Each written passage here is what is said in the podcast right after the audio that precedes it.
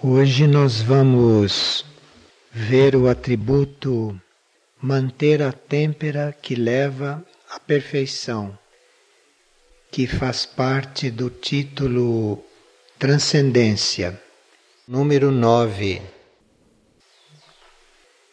Aqui se está considerando perfeição no sentido geral a perfeição de todas as coisas e de todos os seres, e não só no sentido do indivíduo se aperfeiçoar, o que seria egoísta para este grau de trabalho. Não só os seres, mas as coisas, tudo tem que expressar um padrão interno que corresponde à ideia original para aquela coisa ou para aquele ser. Então, esta busca de perfeição é esta busca desta pureza original e não é uma construção que se faz sobre si próprio e nem sobre uma coisa. Essa busca da perfeição é quase um despojamento, não é uma construção, neste sentido aqui. E manter esta têmpera, isto é, manter esta simplicidade, manter este silêncio, diante do que é desconhecido, diante do que é latente, que ainda não se manifestou. Manter esta têmpera exige um certo trabalho nosso. E o esforço pessoal é necessário para ir buscando esta perfeição. Só que se nós baseamos esta busca de perfeição só no nosso esforço pessoal, isto vai ser uma coisa doentia, obsessiva, que não harmoniza os demais. Então, esta busca de perfeição é muito necessária e, embora seja assumida por nós, ela não deve contar somente com nosso esforço pessoal. E nós não podemos, nesse caminho de buscar a perfeição, ficar só no esforço. Se nós estamos desapegados do nosso esforço de buscar a perfeição, nós vamos percebendo que progressivamente vai surgindo uma força, um movimento interior. E esse movimento interior, esta força interior, vai tomando o lugar do nosso esforço. Então, isto é um esforço só no princípio, só para quem está no princípio desse processo. Depois emerge uma força interior que vai trazendo esta simplicidade, esta originalidade, esta pureza, mas isto vem de dentro, isto não é mais esforço. Durante esse processo de manter esta têmpera, que leva à perfeição, o nosso trabalho, a uma certa altura, é de observar. Até que ponto nós ainda temos que fazer esforço, até que ponto essa ação interna já teve início? E até que ponto forças externas, cósmicas, outras, estão colaborando com isso. Então, esta busca da perfeição não é nada de obsessivo, Não é nada de doentio. É esta observação diante deste jogo de coisas, isto é, até onde está indo o nosso esforço, até onde esta ação interna está acontecendo e até onde forças cósmicas externas já estão aí neste processo. Enquanto se faz esforço, enquanto há esforço para fazer, porque no começo precisa, né? Enquanto se faz esforço, isto é um pouco dividido entre você aspirar pela perfeição, entre você rejeitar todos os movimentos da natureza animal, da natureza emocional, da natureza mental, e você continuamente se entregar, continuamente se oferecer para reconhecer esta perfeição, para trazer esta perfeição, para viver esta perfeição. Então é um esforço, mas não de fazer força e nem de ficar tenso. É uma aspiração, uma rejeição por tudo que não é, isto aqui, e uma entrega. Então, quando se está fazendo o esforço nesse sentido, quando isso está bem implantado, precisa que sutilmente a gente não esteja contando com isso. Está fazendo esforço, mas não está contando com isso. Porque a perfeição vem por graça, não pelo esforço, nem pelas forças que ajudam, nem por nada disso. Vem por graça.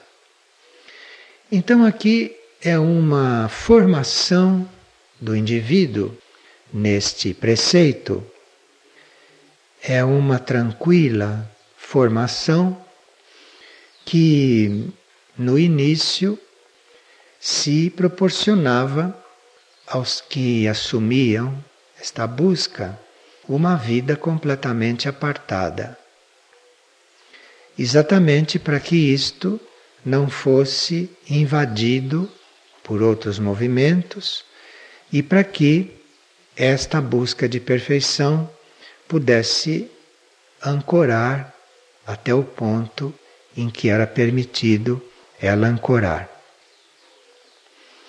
E hoje, isso é para todos, isto é uma consciência universal, esta consciência monástica. De forma que por isso que se fala para todos, porque ninguém está impedido de se identificar com esta consciência ou de ser esta consciência, de desenvolver esta consciência. E manter a têmpera que leva à perfeição, como nós vimos, isto aqui diz respeito não só a seres, mas isso diz respeito a coisas e a objetos também. Isto diz respeito a tudo. Em tudo se busca a perfeição.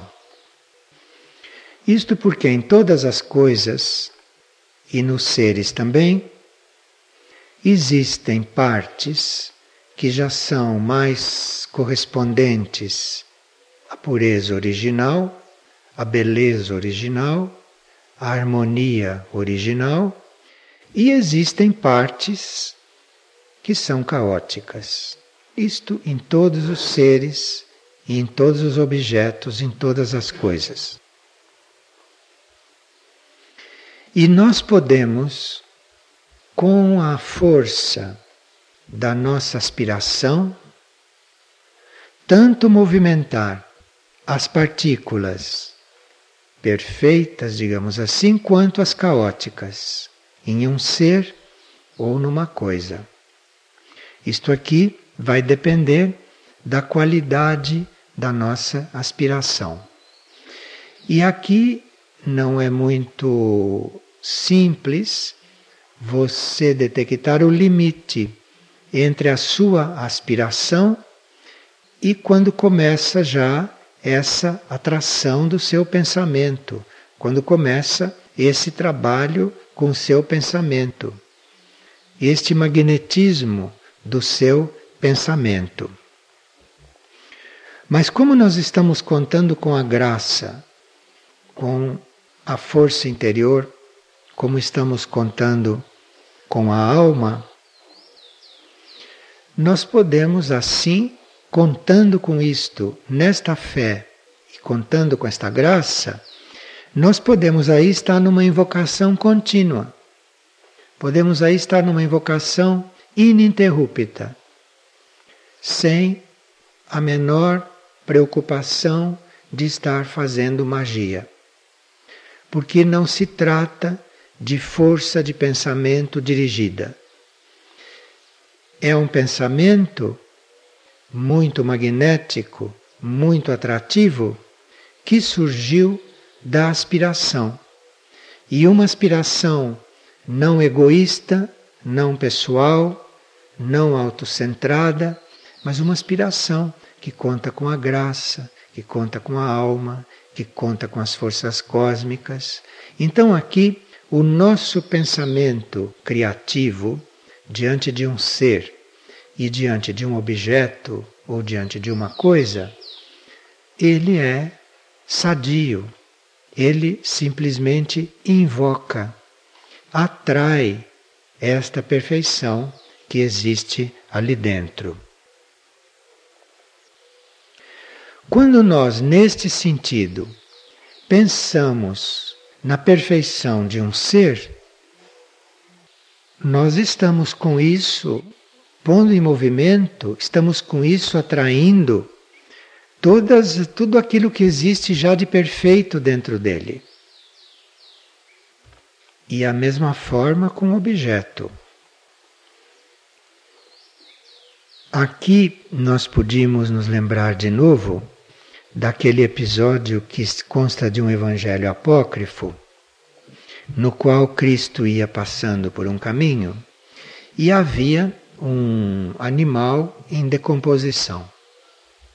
Então, todos que estavam com Cristo viram ali um animal em decomposição.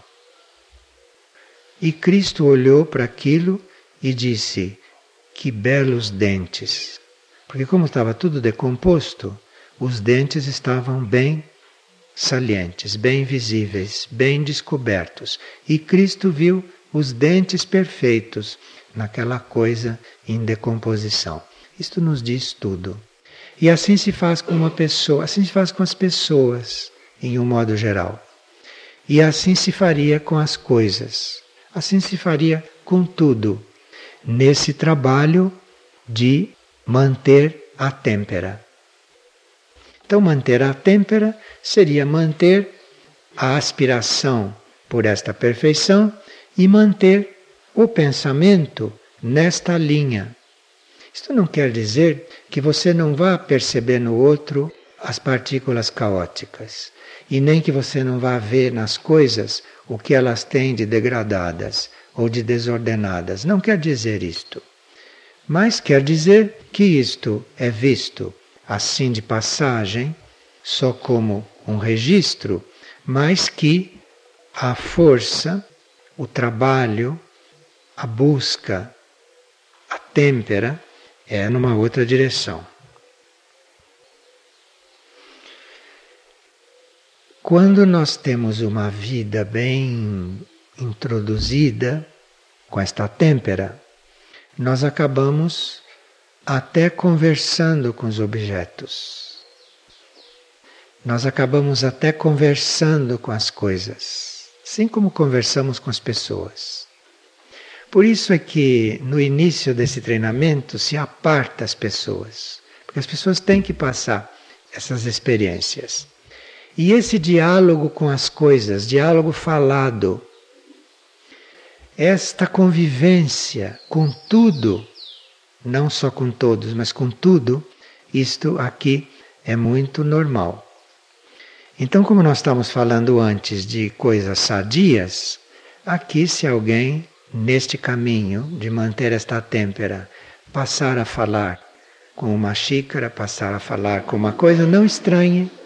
Isto não tem nada de doente. Isto é assim mesmo. E aquilo responde, não como uma pessoa que fala. Aquilo responde. Aquilo muda. Aquilo tem uma outra presença lá onde ele está. Aquilo toma uma outra feição. E quem for entrando nisso gradualmente, naturalmente, vai perceber isto.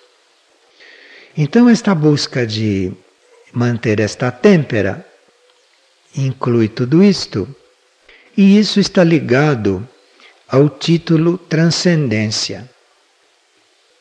Transcendência não quer dizer uma coisa só lá em cima, lá longe. Transcendência é aquilo que transcende a nossa vida, é aquilo que transcende a nossa mente, aquilo que transcende os nossos corpos. Não é só transcendência. Você falar com o objeto, isto é transcendência. Você está transcendendo. E você vai ver como isto é. E você vai ver o que acontece com isto. E claro que no transcender estas coisas tão simples, é claro que nós vamos também transcendendo outras coisas. Mas não vamos começar transcendendo essas outras coisas.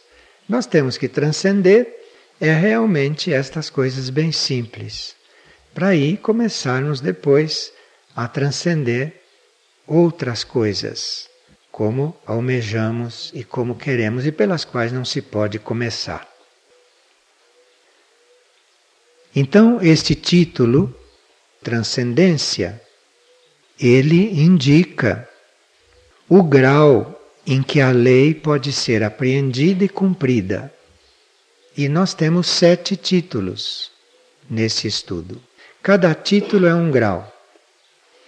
E o atributo, que são doze atributos para cada título, cada atributo representa a vivência de um aspecto desta lei. Então, às vezes, em um título, nós estamos estudando a mesma coisa que estamos estudando no outro título, mas o grau é diferente. E aqui precisava que a gente procurasse perceber isto para usufruir de toda a energia do atributo. Como, por exemplo, este, manter a têmpera que leva à perfeição nós não interpretarmos isto como a nossa perfeição. Estaria tudo arruinado neste ponto. Mas é a perfeição geral, é a perfeição de tudo. E isto nós conseguimos perceber se, quando vamos estudar um atributo, lemos todos os doze daquele mesmo título. Porque aí os doze, o conjunto, nos dá uma certa nota, nos dá um certo tom. E isso nos coloca na correta sintonia para ver aquele atributo, que eventualmente parece que está falando a mesma coisa que coisas que estão lá em outros títulos, mas o grau é diferente. E aqui foi muito bom que a gente esteja estudando esses atributos assim saltuariamente, que eles não estejam indo em ordem, para facilitar que a gente una tudo isto, para facilitar que a gente passe de uma coisa para outra, de um nível para outro, com bastante desenvoltura, com bastante facilidade. Então nós podemos, lá num outro título, estar trabalhando a busca da perfeição num outro grau, de uma outra forma. Eventualmente até a própria perfeição. Mas aqui, esta palavra transcendência, este título, já nos coloca em um outro ponto, já nos sugere uma outra direção. Tanto assim que quando vocês leem os doze atributos deste mesmo título, vocês praticamente não encontram impulsos pessoais aí dentro. Não encontram impulsos individuais aí dentro. Embora uma ou outra palavra possa sugerir isto, mas o impulso é com o todo. O impulso é com a perfeição geral. Aqui uma pessoa está partilhando algo que aconteceu com tanta intensidade e profundidade e me permeou de tal forma que transformou até a minha expressão física, os meus sentimentos e pensamentos. Após a partilha de ontem, aqueles pontos sobre a transformação contínua ficaram presentes e atuando secretamente. Hoje, ao despertar e no decorrer destas primeiras horas, este despertar foi se intensificando, como se o espírito que vivifica estes corpos os tivesse penetrado mais, despertando-os. Até então, fui apenas tomando consciência de que um amor profundo me tocando e se irradiando a todos que eu via, uma alegria genuína, silenciosa e espontânea, uma paz perfeitamente completa. Que serviço podemos prestar quando nosso ser se conecta com a fonte? Como a energia pode construir através de sua irradiação de harmonia, de beleza, de paz e de serenidade. Quantas bênçãos estão presentes em um dia de vigília.